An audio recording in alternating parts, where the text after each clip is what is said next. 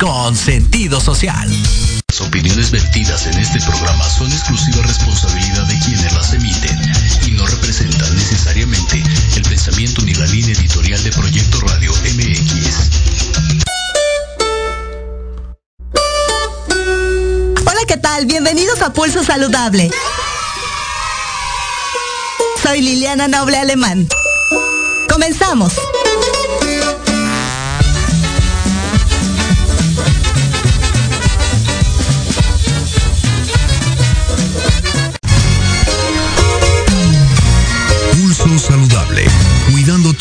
Y forma de vida. Un programa diseñado especialmente para ti que te ocupas de tu salud. Conduce Liliana Noble.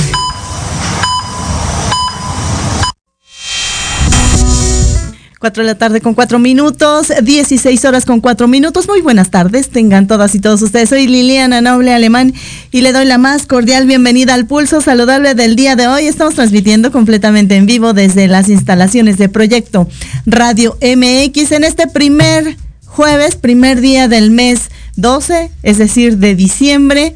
11 días para el maratón, ¿cómo es? Eh, Guadalupe Reyes y lo que se vaya acumulando en el Inter este, el año todavía 2022 y la temperatura 25 grados centígrados. Tenemos un programa bastante interesante. Hoy se conmemora el Día Mundial de la Lucha contra una enfermedad que a nivel mundial se conoció por ahí de los años 80, el VIH-Sida. Vamos a platicar con la doctora Alet C. de la Torre, la directora general de eh, Sencida, quien nos va a platicar sobre todo lo que tiene que ver con esta enfermedad. También hoy tocan los deportes.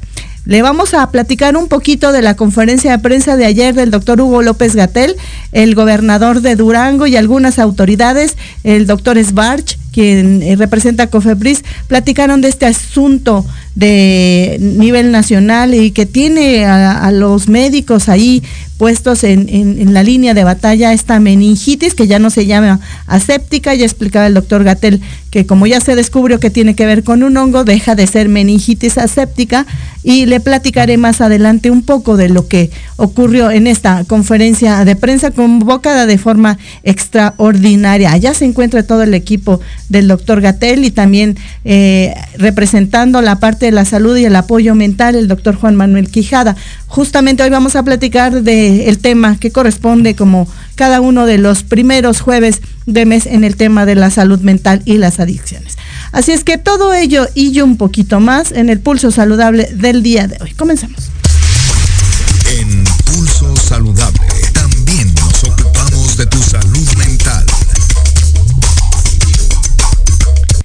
4 de la tarde con 6 minutos de este primer día del mes 12, es decir, de diciembre de 2022, la temperatura 25 grados centígrados. Y ya se encuentra conmigo a través de las plataformas tradicionales ahora de comunicación en línea, el maestro Alfredo González Portillo. Él es el subdirector de programas y lineamientos técnicos de la Comisión Nacional contra las Adicciones, la CONADIC.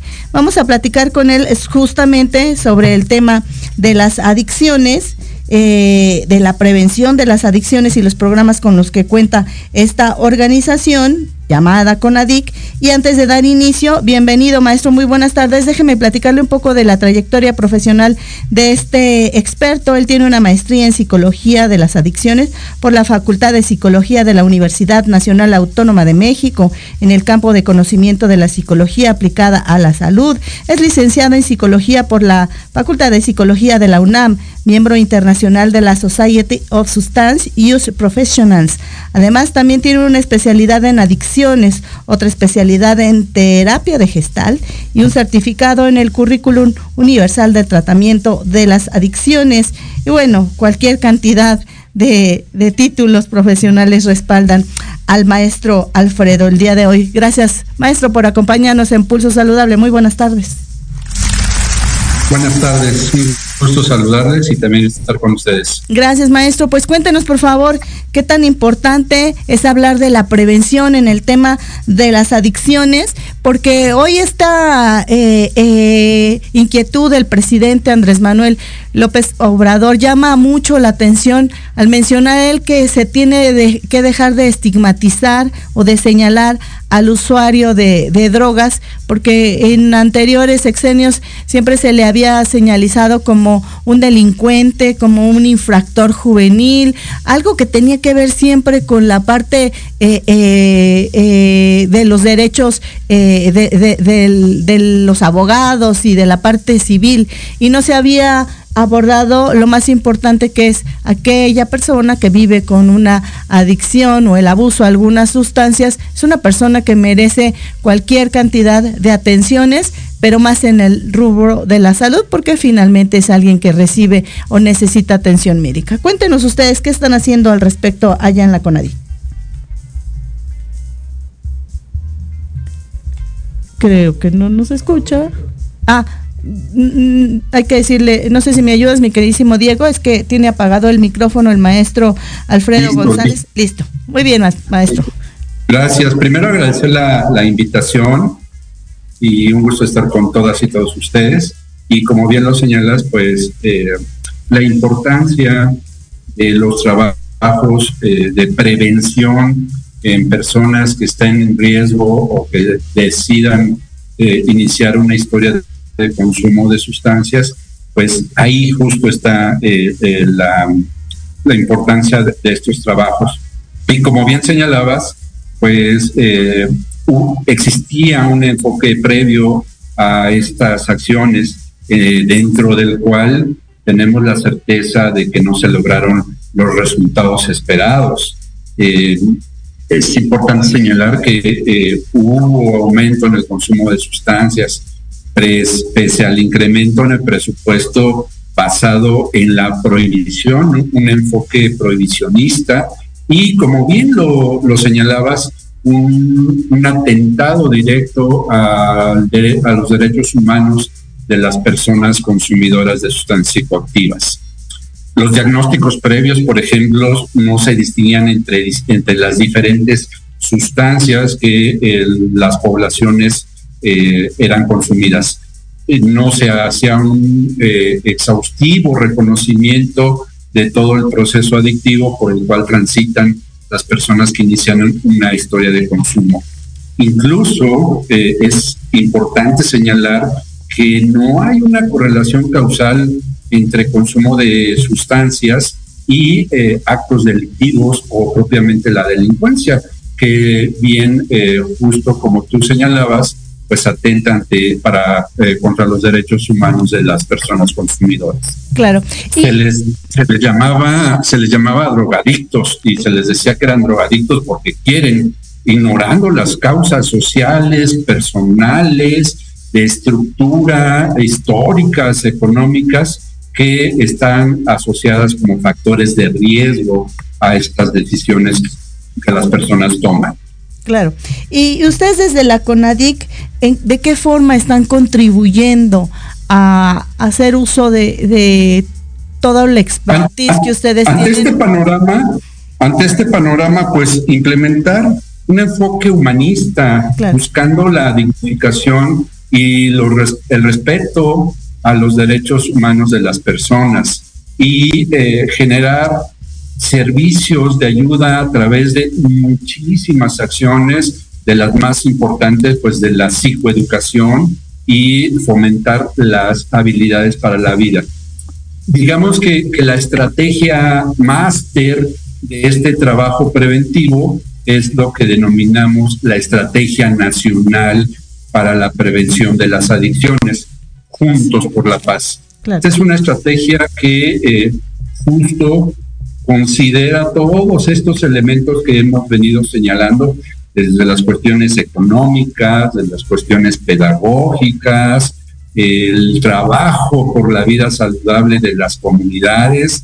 También algo importante, un elemento, un componente psicológico, emocional muy importante en este contexto, es la narrativa con la que la población en general y las personas expertas y quienes estén interesadas o interesados en hacer trabajo preventivo generen la narrativa de cómo se aborda este, esta problemática y este asunto del consumo de sustancias psicoactivas. Es decir, trabajar con programas sobre los determinantes biopsicosociales que están directamente relacionados al consumo de sustancias psicoactivas. En términos generales, eh, podría señalar que esto es eh, la estrategia nacional para las, para las adicciones, Juntos por la Paz. Es un paraguas, de hecho, ese es, eh, digamos que la imagen de, que, que representa este trabajo que trata de cubrir todos los aspectos, todos los componentes, todas las variables,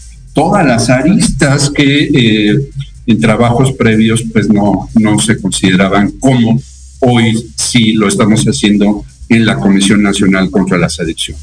Y desde la trinchera que ustedes eh, eh, despachan estas acciones, maestro, ¿cuáles son los aspectos biosociales que más destacarían o que son más constantes cuando se habla del tema de las adicciones o el abuso de, sustancias y que ahí mismo involucra de manera preponderante la prevención. Sí, por supuesto. Eh, estás hablando de eh, atender los factores de riesgo y simultáneamente o de manera protectora justo los, los factores protectores. Hay muchísimos factores protectores, pero dentro de los más relevantes que te podría marcar y que están eh, considerados exhaustivamente en la Estrategia Nacional para la Prevención de las Adicciones, pues se enmarcan en cuatro eh, pilares o lones importantes, como tú bien lo señalas, eh, las cuestiones biopsicosociales, y justo uno de los más importantes es eh, lo social, que estaríamos hablando ahí de considerar la disponibilidad de las sustancias, las políticas públicas que se han generado para el trabajo preventivo, eh, la economía como tal, seguido de un componente transversal eh, relativamente significativo, eh, más bien yo señalaría altamente significativo como son los factores de riesgos escolares, que es una de, de los entramajes que más se ha identificado como lo asociado a la decisión de iniciar o continuar o permanecer en una conducta de, consumo. Retomar las experiencias escolares de las niñas, niños y adolescentes, la convivencia misma que tienen en estos espacios, el desempeño, el rendimiento escolar que ellas y ellos presentan ante diferentes eh, circunstancias y por supuesto de manera colaborativa lo tenemos que hacer con otros sectores, como el educativo, eh, identificando el estilo educativo al cual eh, están incluidos estas niñas, niños y adolescentes en todo, en todo el país. Seguido de un, un componente trascendental, importantísimo, que tiene que ver con las cuestiones familiares.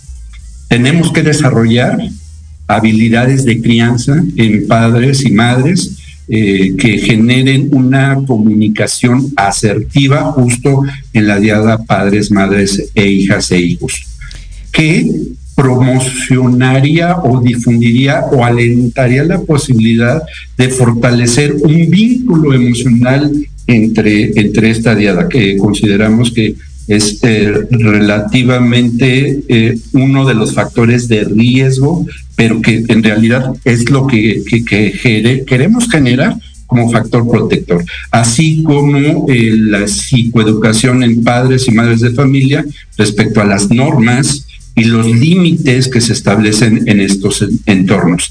Y al centro de todo esto de la Estrategia Nacional para la Prevención de las Adicciones, pues justo eh, poner en el centro a la persona, al individuo, manejar sus habilidades de vida, elevar la autoeficacia para enfrentar situaciones emergentes, entrenarle en el autocontrol y en el automonitoreo de su propia estabilidad emocional entre, eh, con sus propias conductas, así como eh, es relevante eh, todo este trabajo y todo este entramaje preventivo, psicoeducativo, considerar la, la edad y algunos, eh, algunos otros factores biológicos. Porque pues sabemos perfectamente que la problemática del consumo de sustancias psicoactivas, además de todos estos factores que he enunciado, son solo algunos. Y eh, podríamos enumerar muchísimos más que están implicados en este en esta problemática del consumo de sustancias psicoactivas. Maestro, eh, entonces podríamos eh, eh, pensar que vivimos en ambientes que vulneran la salud eh, eh, de las niñas, los niños, los adolescentes, en general de las de las personas y estamos eh, inmersos en esta posibilidad de poder adquirir sustancias dañinas a la salud y que se está trabajando justamente para que no haya esta accesibilidad que actualmente existe? Sí, por supuesto, sin duda. Sin embargo, es conveniente señalar que estos factores de riesgo también eh, están directamente relacionados con atributos personales. Eh, en términos conceptuales, puede señalarse que un factor de riesgo es definido como ese atributo personal, esa característica individual, esa condición situacional incluso como tú también bien lo señalas, el contexto ambiental que puede incrementar o a su vez disminuir la probabilidad de la decisión en una persona de iniciar una historia de consumo o no. Y justo este factor de riesgo permitirá identificar esa transición hacia la posibilidad o no también del mantenimiento de la conducta de consumo. Sin embargo, es sabido que estos factores de riesgo, si, hace, si se hace un trabajo psicoeducativo preventivo, informativo, como un proceso, no solamente con, como información, la información por supuesto que es necesaria, sin embargo es importante y relevante para este trabajo preventivo, un proceso en donde las personas, las niñas, niños y adolescentes, adolescentes jóvenes, eh, adultos jóvenes, desarrollen estas capacidades para modificar esos factores de riesgo y, e incluso modificar el contexto ambiental como tú lo señalas. Claro, finalmente, maestro eh, Alfredo, perdón, González, ¿cuál sería el mensaje final que pudiera quedar como una pequeña eh, huella, ¿no? Que pudiera ir recordando la gente siempre que tenga esta necesidad imperiosa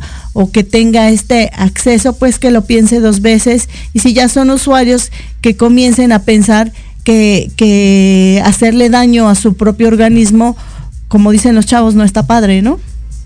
Sí, eh, sin duda. Mm, varias, varios componentes a señalar con, tu propuesta.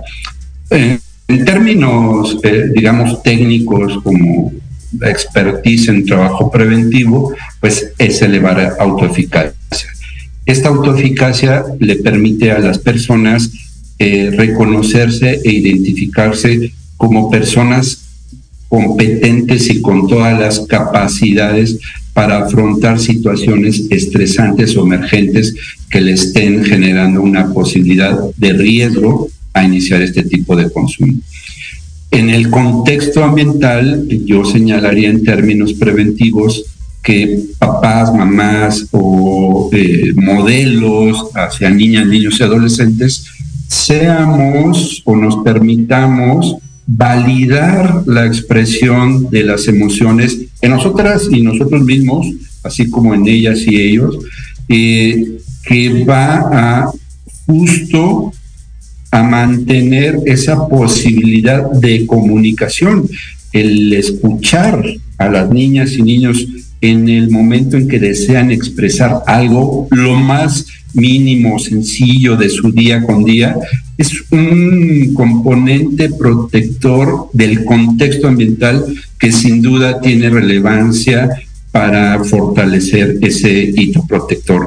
Eh, en términos individuales, date la oportunidad de contactar contigo mismo, contigo misma, para identificar qué es lo que tu emoción o tu estabilidad o tu pensamiento o tus emociones te están pidiendo, qué está, qué está pidiendo tu cuerpo, hagámosle caso, atendámoslo y generemos nuestras conductas adaptativas a cualquier circunstancia. Es digamos que un mensaje protector que, yo dejaría a niñas, niños y adolescentes, a toda tu audiencia, en términos de, fortalecerse como personas en el desarrollo psicoemocional individual y colectivo, por supuesto. Claro.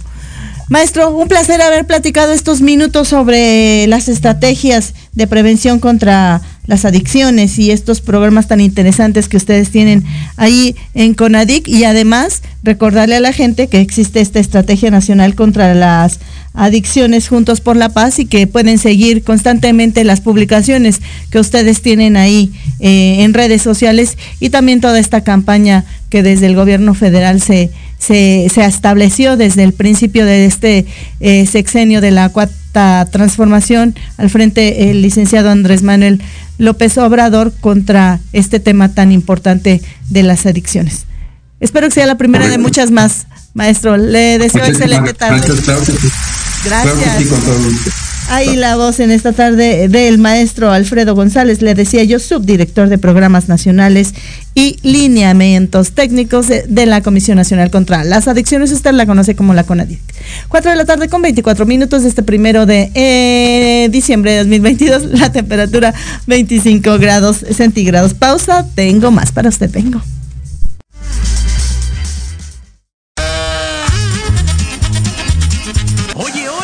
¿A dónde vas? ¿Quién, yo?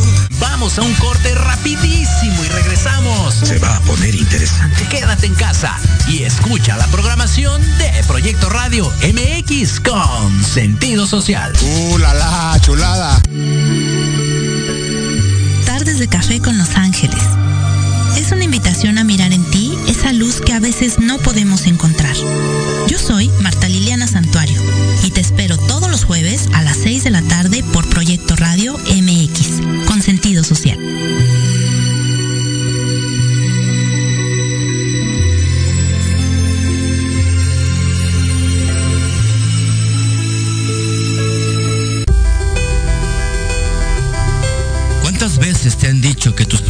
no tienen solución?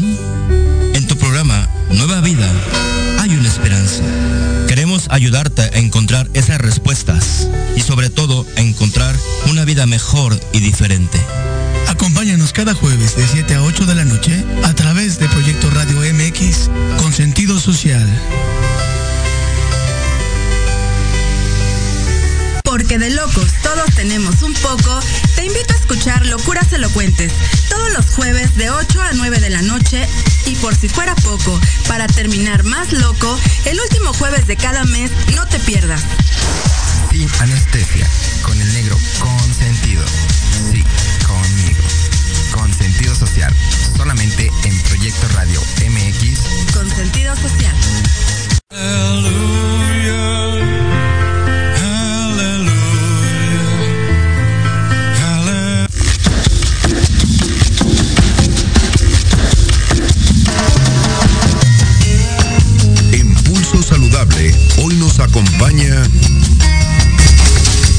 4 de la tarde con 26 minutos este primer día del mes 12 de 2022, la temperatura 27 grados centígrados. Ya estamos organizando en Pulso Saludable, yo acompañada de mis guardianes de la información, guapísimos todos ellos, qué es lo que vamos a hacer para festejar como se debe en la tradición mexicana o latina, no más bien mexicana, ¿verdad? el Guadalupe Reyes. Así es que si ustedes se quieren unir a nuestro festejo, ahí le vamos a ir diciendo qué le corresponde para cada uno de los días. Y ya se encuentra conmigo igual a través de estas plataformas de comunicación, a través de internet, de online eh, la doctora Alexe de la Torre Rosas. Ella es directora general del Centro para la Prevención y el Control del VIH y el SIDA. Ella es médica cirujana por la Universidad Nacional Autónoma de México, especialista en infectología y medicina interna por el Instituto Nacional de Ciencias Médicas y Nutrición Salvador Subirán. Cuenta con una maestría en salud pública en países en vías de desarrollo. Además, también eh, fue reconocida como como campeona México del programa de la Organización Mundial de la Salud, la OMS, en pacientes por la seguridad del paciente. La doctora Alexe de la Torre eh, ha trabajado incesantemente a través de este gobierno federal al frente de la de, del SIDA y eh, es importante recordar una vez más cada primero de, de, diciembre que se conmemora la lucha contra esta enfermedad, el VIH-Sida. Doctora Letze, gracias por estar con nosotros en Pulso Saludable. Muy buenas tardes.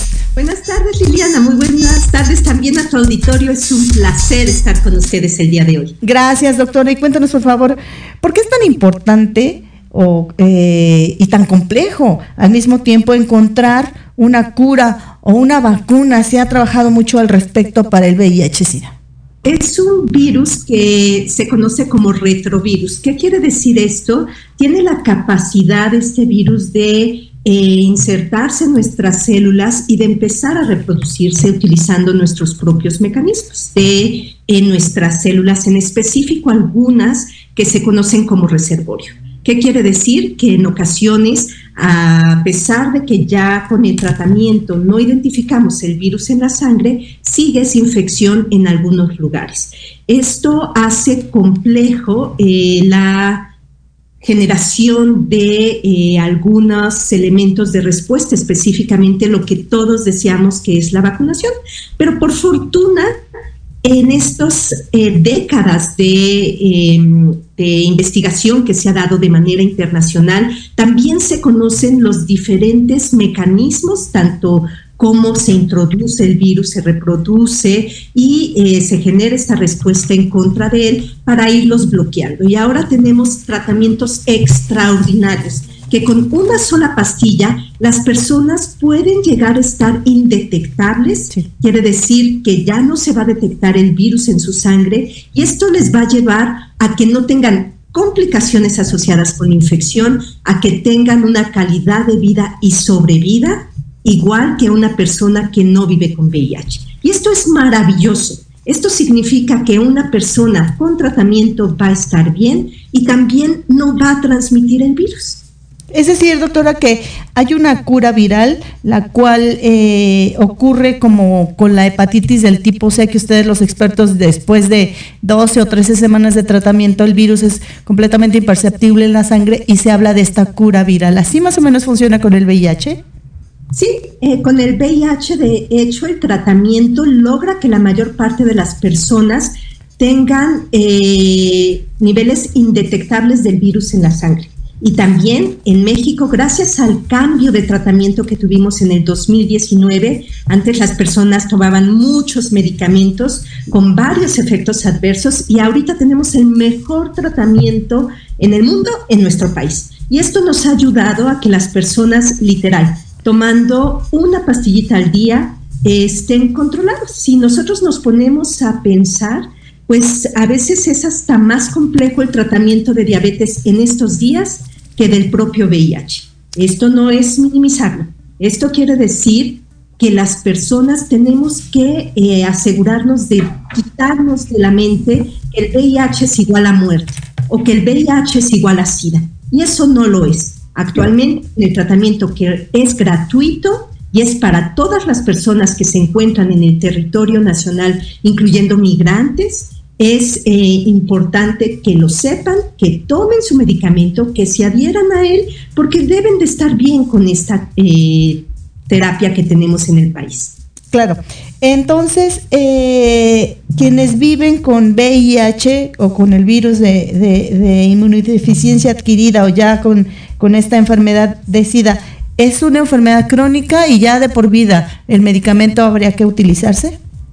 Hasta el momento el tratamiento eh, actualmente es eh, de por vida para las personas y esto lo que les va a ayudar es evitar todas las complicaciones asociadas con la infección. Muy bien. Ahora, ¿cuáles son las cifras, eh, doctora Letze, actuales del VIH-Sida en nuestro país? ¿Cómo está la incidencia y la prevalencia de la, de la infección y los casos de los decesos en México? En nuestro país se estima que existen 300, cerca de 360 mil personas que viven con VIH. De estas, 7 de cada 10 conocen que tienen esta infección. ¿Esto qué significa? Significa que todavía existen 3 de cada 10 personas que tienen infección y que no lo conocen. Esto es importantísimo dar el mensaje de justamente lo que decíamos, si tenemos tratamiento se evitan todas las complicaciones, pero las personas no van a acceder a tratamiento si eh, no tienen el diagnóstico, ¿no? De estas personas, 6 de cada 10 se encuentran en tratamiento antirretroviral y 5 de cada 10 se encuentran en supresión viral. ¿Qué significa esto? Cuando nosotros nos enfocamos en la brecha, la principal brecha que tenemos en nuestro país es el diagnóstico, el no conocer que la persona vive con VIH. Ya que la persona conoce que vive con VIH, la mayoría, nueve de cada diez, están en tratamiento antirretroviral. Y eso es un cambio significativo, tanto para la salud de la persona como para la... Eh, disrupción de esta pandemia. No olvidemos que el VIH es una pandemia y de las personas que se encuentran en tratamiento antirretroviral, nueve de cada diez están en supresión viral. Esto quiere decir que no tienen detectable ya el virus en la sangre. Es extraordinario. Quiere decir que realmente el tratamiento que tenemos es un tratamiento muy efectivo, está ayudando a las personas. Es importante también señalar que previamente eh, se conocía como esta parte de decir cuando una persona es positiva y cuando vive con VIH. Hay que empezar a pensar que todas las personas que viven con VIH actualmente se conoce que todas, independientemente del estado de salud en el que se encuentren, requieren iniciar tratamiento antirretroviral. Entre más pronto mejor. Hace unos décadas se esperaban eh, unos eh, años para ver el número de CD4, que son nuestras células de la defensa, nuestros soldaditos que nos ayudan a luchar contra las infecciones o em, si se presentaban ya complicaciones. Actualmente no. La persona que tiene confirmado el diagnóstico requiere inmediatamente iniciar tratamiento. Y ese es otro llamado a la población. No hay que esperar. Recordemos que las pruebas también son gratuitas y la confirmación del eh, diagnóstico también lo es. Entonces, estamos justamente para acompañarles en todo este proceso, que las personas sepan que existe tratamiento y existe la forma de salvar y preservar su salud. Claro. En la mayoría de las infecciones eh, se encuentran todavía en, concentradas en los hombres, en una relación de aproximadamente 8 a 2, quiere decir 8 hombres por cada 2 mujeres, pero hay diferencias. No todas las entidades federativas, no todos los estados tienen la misma proporción. Hay estados, por ejemplo, Ciudad de México, que la mayoría eh, son eh, hombres, pero otras entidades tienden a tener un mayor número de mujeres. ¿Qué significa? Que si bien en nuestro país todavía es una epidemia concentrada, esto quiere decir en población clave, y son hombres que tienen sexo con hombres, mujeres trans, personas que usan sustancias, personas que eh, se dedican al trabajo sexual, también existen otras poblaciones que son altamente vulnerables mujeres, niños, adolescentes, eh, personas migrantes, personas privadas de su libertad, personas indígenas. Entonces, todo esto es fundamental porque al final si nos percatamos que el VIH es una infección de transmisión sexual, nos habla que desafortunadamente todavía hay mucho estigma y discriminación respecto a nuestra propia salud sexual. Esto significa que, que no nos tardamos en hacer el diagnóstico a veces por desconocimiento y por eso agradezco siempre estos espacios y eh, pues el estar en comunicación con, con tu auditorio en este sentido, en decir, hagámonos la prueba. Si ya iniciamos relaciones sexuales, hay que hacernos las pruebas. Si es una persona que se planea embarazar, que hacerse la prueba. Si la persona ya está embarazada, se tiene que hacer dos veces durante el embarazo la prueba. Si es eh, una persona de estas eh, comunidades clave que comentaba, inclusive hacernos la prueba cada seis meses nos va a ayudar. El poder tener también acceso a medidas de prevención. México tenemos ya profilaxis preexposición. Esto quiere decir que podemos evitar nuevas infecciones. Si tenemos profilaxis post-exposición, quiere decir que si nos expusimos al virus, tenemos 72 horas para recibir tratamiento y va a eliminar la posibilidad de tener este de, adquirir esta infección. Esto es muy importante y es un mensaje también para todas las personas sobrevivientes de violencia sexual. Estamos para acompañarles y estamos para asegurar que reciban esta profilaxis. Eh, es importante para evitar eh, nuevas infecciones y para proteger la salud de todas las personas que se encuentran en nuestro territorio nacional.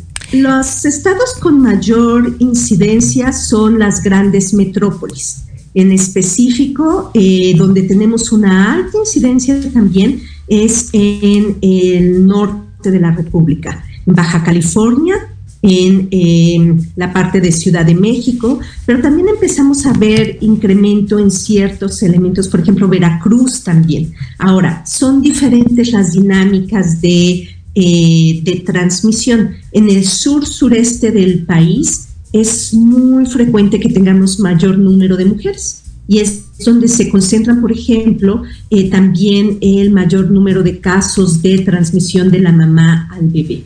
Y esto es algo que también podemos evitar. Y este es el llamado para hacerse la prueba, porque con tratamiento podemos ayudar a que eh, la persona embarazada primero esté bien, pero también a que se evite la transmisión de la infección de la mujer hacia el bebé.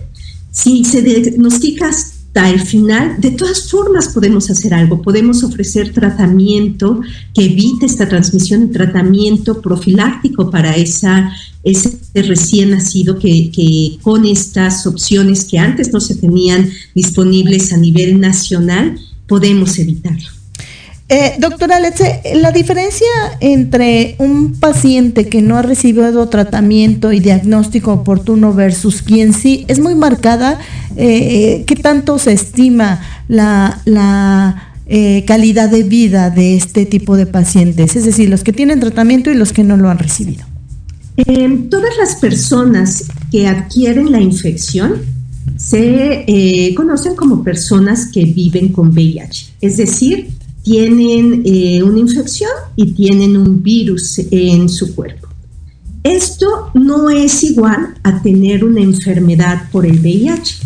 La enfermedad puede ser eh, secundaria justamente sin tratamiento. Las personas eh, desarrollan algo que se llama SIDA, que ustedes seguramente es lo que se tiene en la mente de las personas todavía asociado en ocasiones a hasta películas, ¿no? Que es lo que entendemos y vemos y vemos personas con desgaste, vemos personas con cierto tipo de cánceres o de infecciones eh, que se les llama oportunistas, quiere decir que se aprovechan de que nuestras células de la defensa están muy bajitas para atacar a nuestro cuerpo y desarrollar estas complicaciones. Lo que no queremos es que las personas que tienen infección, es decir, que viven con VIH, desarrollen SIDA. La forma de evitar eso es un diagnóstico temprano e inicio de tratamiento temprano.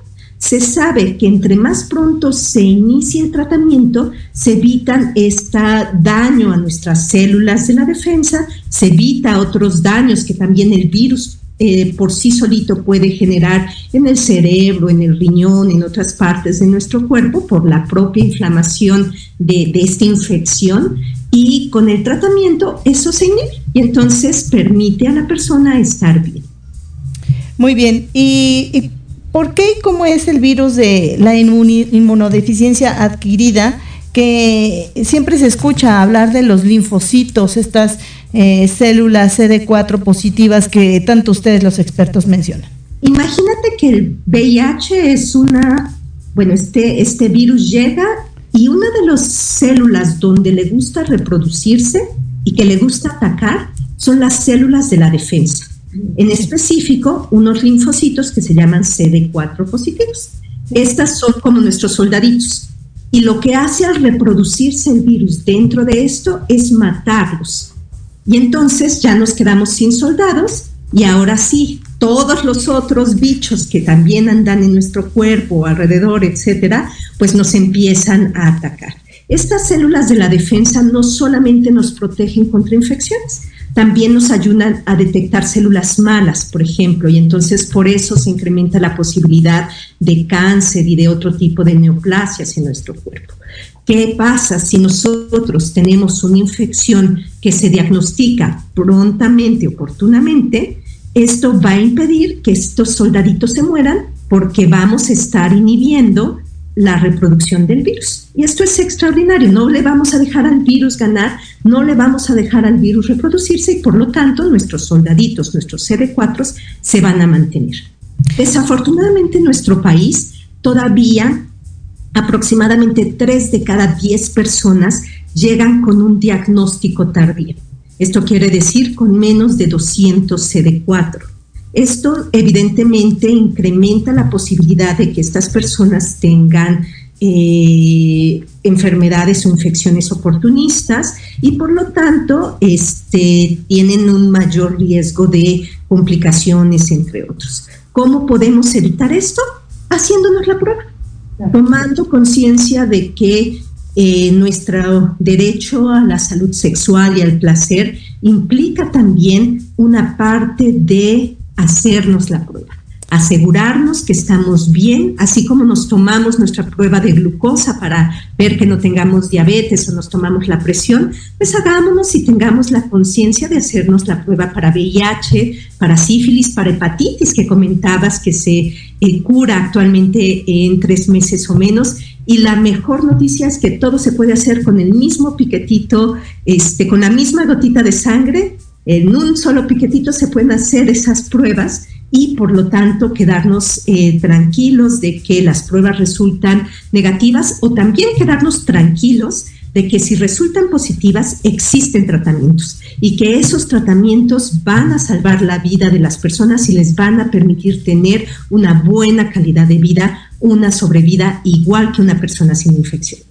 Se, ha hablado mucho, doctora Letze de la Torre, eh, sobre el tema del desabasto de los medicamentos antirretrovirales, que, no se compran la cantidad que se requiere, que, hay faltantes todavía, eh, que se debe mucho a la sociedad, sobre todo a los pacientes que viven con esta enfermedad, y más ahora cuando estuvimos inmersos en esta pandemia, o estamos todavía aún inmersos en la pandemia del nuevo coronavirus SARS-CoV-2. ¿Qué hay al respecto, doctora? El primer mensaje que quiero eh, dar es no debe de haber persona alguna en el territorio nacional que no reciba su tratamiento antirretroviral. Esto es fundamental. Este es un mensaje que le doy a la población que compartimos con nuestros líderes comunitarios que son base fundamental para la respuesta a la pandemia por VIH. Si alguien no le están dando el tratamiento, por favor, contáctenos de manera inmediata y nos van a contactar al siguiente número telefónico. Ese es 55 19 46 97 72. También nos pueden eh, escribir un correo electrónico a censida.salud.gov.mx. El número que les compartí es un centro automatizado. Ahí pueden dejar sus datos, por favor, y nosotros nos vamos a comunicar con ustedes. No importa el tipo de seguridad social que tengan, no importa el estado donde se encuentren, nosotros vamos a contactarles y vamos a acompañarles hasta que aseguremos que reciban el tratamiento. ¿Por qué me atrevo a decir esto? Al menos para todas las personas sin seguridad social, y es un trabajo que también se tiene con el resto de eh, las instituciones, lo que se ha estado haciendo es asegurar que se tiene abasto del medicamento y es un abasto que se ha, que se ha dado inclusive durante la pandemia. Y esto es un trabajo que se, eh, ahora sí agradezco a las instituciones de salud, a los líderes comunitarios. En los dos primeros años de pandemia, en el primero nos reuníamos cada, cada semana, cada 15 días eh, tuvimos en un año más de 52 reuniones con líderes comunitarios para asegurar esta cadena de suministro. Y al menos para VIH, para personas sin seguridad social, estoy sumamente tranquila de que ha habido el medicamento. ¿Qué es lo que sí puede suceder? Que ese medicamento, por alguna circunstancia, no se lo estén proporcionando, que porque en el almacén ya cerraron y a otra serie de eventos y barreras. Y eso no lo podemos permitir. Es inadmisible que una persona esté sin tratamiento. Y esto más porque hay. Si no hubiese medicamento, este, bueno, yo no seguiría junto al SIDA, pero si no hubiese eh, medicamento, eh, realmente no podría estar dando este mensaje. Existe medicamento, existe abasto, por favor, si alguien les está negando el tratamiento, contáctenos. Y en ese momento para nosotros es una urgencia y es un evento centinela, porque significa si una persona se está quejando, hay otras personas que también posiblemente están experimentando algo similar. Yo les agradezco siempre infinitamente a los líderes comunitarios que alertan, a estos líderes comunitarios que nos ayudan a ver si existe alguna persona que no tiene eh, atención adecuada. ¿Por qué? Porque así como están de organizadas la sociedad civil en VIH, sería el sueño que se estuviesen para todas las patologías.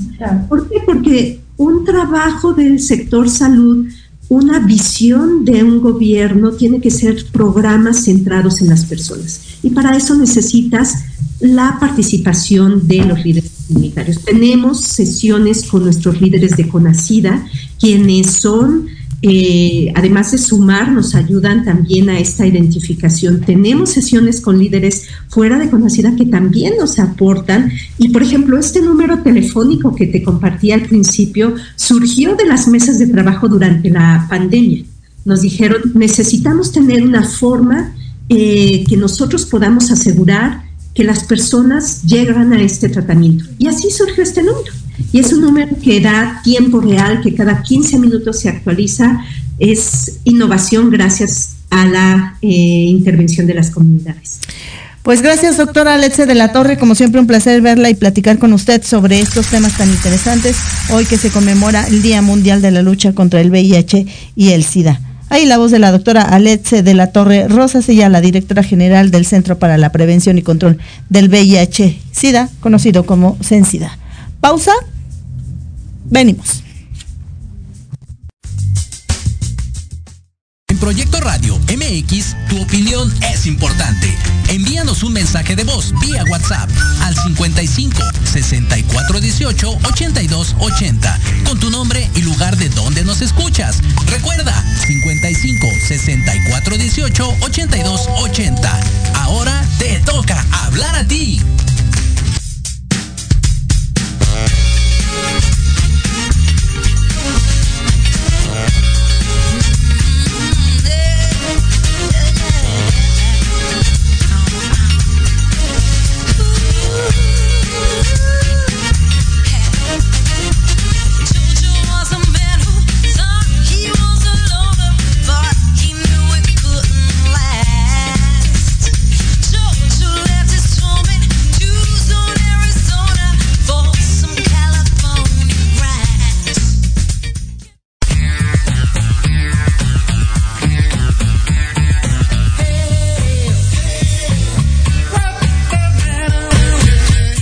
De la tarde con 51 minutos y ya se encuentra conmigo a través del control remoto mi queridísima Sandy González y Arturo Pavón, quienes están con el creador de una película muy interesante conocida como Tengamos la fiesta en paz.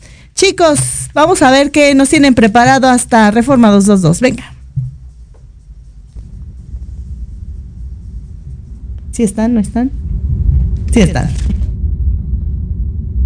¿Qué tal? Muy buenas tardes, eh, amigos y amigas de Pulso Saludable. Mi nombre es Sandy González y me encuentro en este momento con mi eh, amigo y colega Arturo Pavón. Muchas gracias, Sandy. Así como eh, Juan Manuel Cotelo. Familias que se quieren mucho, que se quieren toda la vida. El contraste de familias en las que el amor parece que, que ha caducado, ¿no? Entonces, ver que es posible quererse hoy, ver que ninguna familia desea la pelea, nadie eh, y que hay una vía para ayudar a las familias a quererse a través de un argumento sencillo, basado en familias reales, pues dijimos, vamos a hacerlo, a ver si esta película, aparte de divertir, aparte de que sea una fiesta, que sea muy alegre, ayuda a alguna familia a quererse más en casa. ¿En cuántas presentaciones la vamos a tener? ¿En cuántos países también? ¿Y eh, idiomas? Se estrena el 1 de diciembre en México y esa misma semana creo que son 12 países, que se van sumando ahora nuevos países, ¿no? Eh, se estrena en total ya, van a ser 20 ahora en, Navidad estos 12. Eh, en muchos idiomas, va a estar en alemán, en inglés, en francés, en italiano, en croata, en rumano, eh, en japonés. Bueno, eh, llega un momento en que la película ya está fuera de control, ya queda en manos de, de los espectadores que la van pidiendo por el mundo y de este modo pues hemos ido avanzando. ¿no?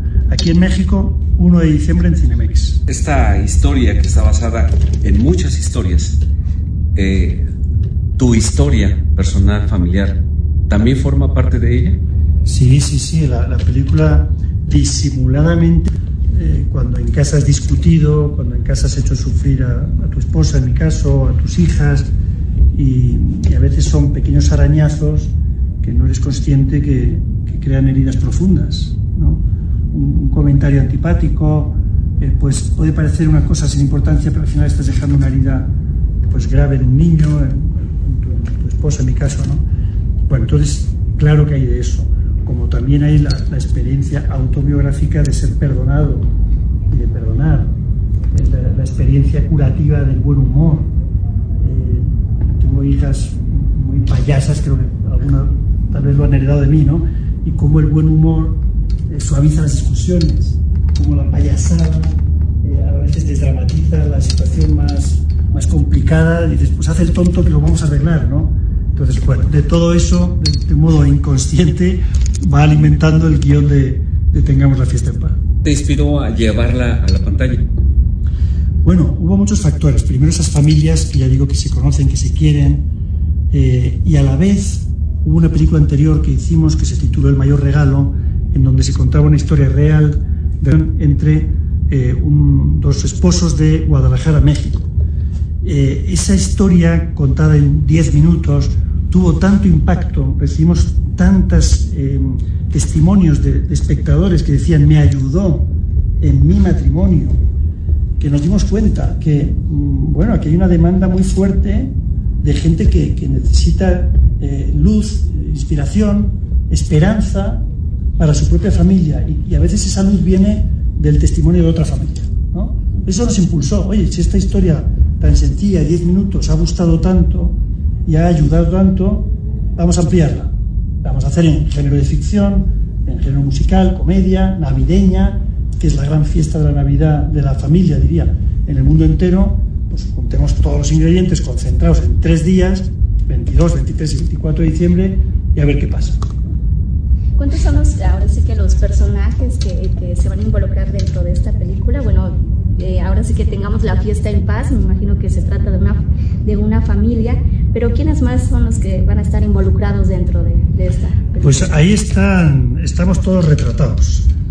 Eh, están el papá y la mamá, están los hijos, está la abuela, está el trabajo, el, jefe, está el personaje del ordenador, de la computadora, que absorbe tanto tiempo en las familias, está la televisión, que es un protagonista en la vida familiar, está el teléfono móvil, que se nos ha colado en el bolsillo y que, afecta a la vida familiar, eh, está el vecino, el amigo, eh, está el universo de la familia, al final es, es común en todas partes. ¿no? Pues todos esos personajes, esos ingredientes que afectan a la vida familiar, están de alguna forma representados en, en Tengamos la fiesta en paz. Una, una relación, una, una, familia ahora sí que común y corriente como cualquier, eh, cualquiera en cualquier país. Sí, yo creo que no hay ningún rasgo que les haga especiales, ¿no? O sea, no hay nadie, no hay, no hay nadie de extraño, raro, no hemos buscado la extravagancia, ¿no? Vamos a ver si metemos a alguien muy raro, no. Yo, yo creo que es, es, bonito cuando tú te ves reflejado en la pantalla, ¿no? Eh, la situación cómica la que has vivido en tu casa, eh, en la discusión que has vivido en tu casa, en el apuro.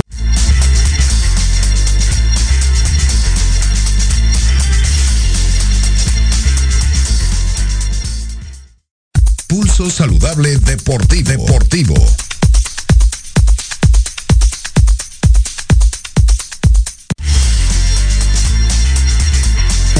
Queridísimo George de los deportes, la recta final, pero antes de irnos teníamos que escuchar todo lo que nos tienes que decir en materia deportiva. Jorge, Negrete, muy buenas tardes.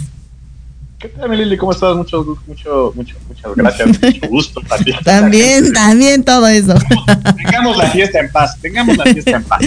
Este, pues, ¿qué te digo, mi Lili? Ya quedamos fuera del mundial, no es nada nuevo, no es nada, nada que no supiéramos que iba a pasar. Lamentablemente es que escuches a John de Luisa, que es el presidente de la Federación Mexicana de Fútbol, y a Jaime Ordiales, que es el director deportivo de selecciones nacionales, salir hace unas horas a conferencia a decir que nos quedamos a un gol. Nos quedamos a un gol, a un gol que México hubiera anotado un gol o que Argentina hubiera metido otro gol. Perdón, pero cuando no le sabes ganar a Polonia, cuando le entregas el partido a Argentina y cuando estás expensas de que pase algo en otro, en otro partido. No te quedaste a un gol, ¿no? No, entonces es terrible que los directores salgan a decir esto y que además eh, John de Luisa, que para mí, junto con Jaime Reyes, tendrían que estar presentando su renuncia ayer mismo, al igual que el Tata Martino, cuando en conferencia dijo: Mi contrato acabó en el momento en que quitó el árbitro al final del juego. John de Luisa y Jaime Reyes tendrían que haber seguido a entregar su renuncia, pero, pues, eh, cínicos, cínicamente, dijeron que hasta que entregue el reporte el Tata Martino y ellos den su eh, informe final, pues su trabajo queda en manos de los directivos de los equipos en México, donde tiene que haber una revolución, porque es, es tristísimo que sabiendo que el próximo mundial va a ser aquí en nuestro país, junto con Estados Unidos y Canadá, México presentó la, selección, la segunda selección de mayor edad en Qatar 2022, mientras que Canadá y Estados Unidos, Estados Unidos que sí calificó a octavos, Canadá no ganó ningún partido, quedó eliminado, sin embargo, para muchos directores que están en Qatar, directores técnicos de otros equipos, dicen que es el equipo que mejor fútbol desplegó, que ha desplegado en esta etapa de grupos, pues ellos presentan a las selecciones más jóvenes, la 1 y la 2 más jóvenes, con un proyecto que para ellos sí se ve, están preparando para el tiempo de cuatro años, mientras aquí en México, pues llevamos un Andrés Guardado que a los 15 minutos se lesionó, un Raúl Jiménez que no tenía idea de dónde estaba parado ni qué playera llevaba puesta, un Héctor Herrera que ya no corría, un Guillermo Ochoa que en un primer partido fue el gran héroe, pero también demuestra que ya no está para ser el titular en la selección. Es tristísimo lo que está en México pasando en el fútbol y entonces veremos qué va a pasar de aquí a cuatro años. Esperamos que se haya un proyecto, pero en cosas bonitas, en cosas agradables, en cosas que hay que decir allá en Qatar, pues hoy se marcó historia, mi Lili, porque la árbitro, la, la referee, Stephanie Frappard, francesa, fue la árbitro central en el juego de Alemania contra Costa Rica, juego que ganó Alemania 4-2, pero bueno, los dos quedaron eliminados. Pero Karen Díaz, sabemos, y ya lo hemos mencionado aquí en un es la mejor referee asistente que hay en México y también en el mundo fue el asistente número uno, acompañado también de Neusa Pack. Es la primera vez que una tripleta femenil pita en un mundial varonil de fútbol, ¿no? Si tengo que decirlo así. En el mundial varonil es la primera vez que se da, entonces se marca historia con eso. Eh, si me da tiempo, pues vamos a hablar un poquito más no de fútbol. La es que sí estoy muy molesto después de escuchar la conferencia de prensa de John de Luisa y Jaime Ordiales eh, noticias buenas, la selección mexicana de judo sumó tres medallas de oro, dos de plata y tres de bronce en el clasificatorio de los Juegos Centroamericanos y del Caribe de San Salvador 2023, Milili, solamente quedaron abajo del equipo de Cuba. También la selección mexicana de béisbol eh, infantil en la U10 ganó el campeonato al ganarle 5-1 en la final a Cuba. La selección mexicana de tiro con arco, excelente participación. Sabemos que también el tiro con arco aquí en México está tomando mucha fuerza y somos pues ya en cierto modo una potencia. Quedamos eh, con seis títulos continentales, una plata y un bronce. Este torneo se llevó a cabo allá en Santiago de Chile. En Brasil, en Cascabel, Brasil, la selección mexicana de kickboxing, escucha esto, 23 oros, 13 platas y 19 bronces en el campeonato panamericano. Y aún así quedaron en el tercer lugar del medallero, pero bueno, también da participación el representativo de kickboxing mexicano allá en Brasil. Y algo también muy, muy padre, a mí que me encanta el básquetbol, la selección mexicana femenil eh, quedó eh, con la medalla de plata, perdieron 88-65 con Puerto Rico.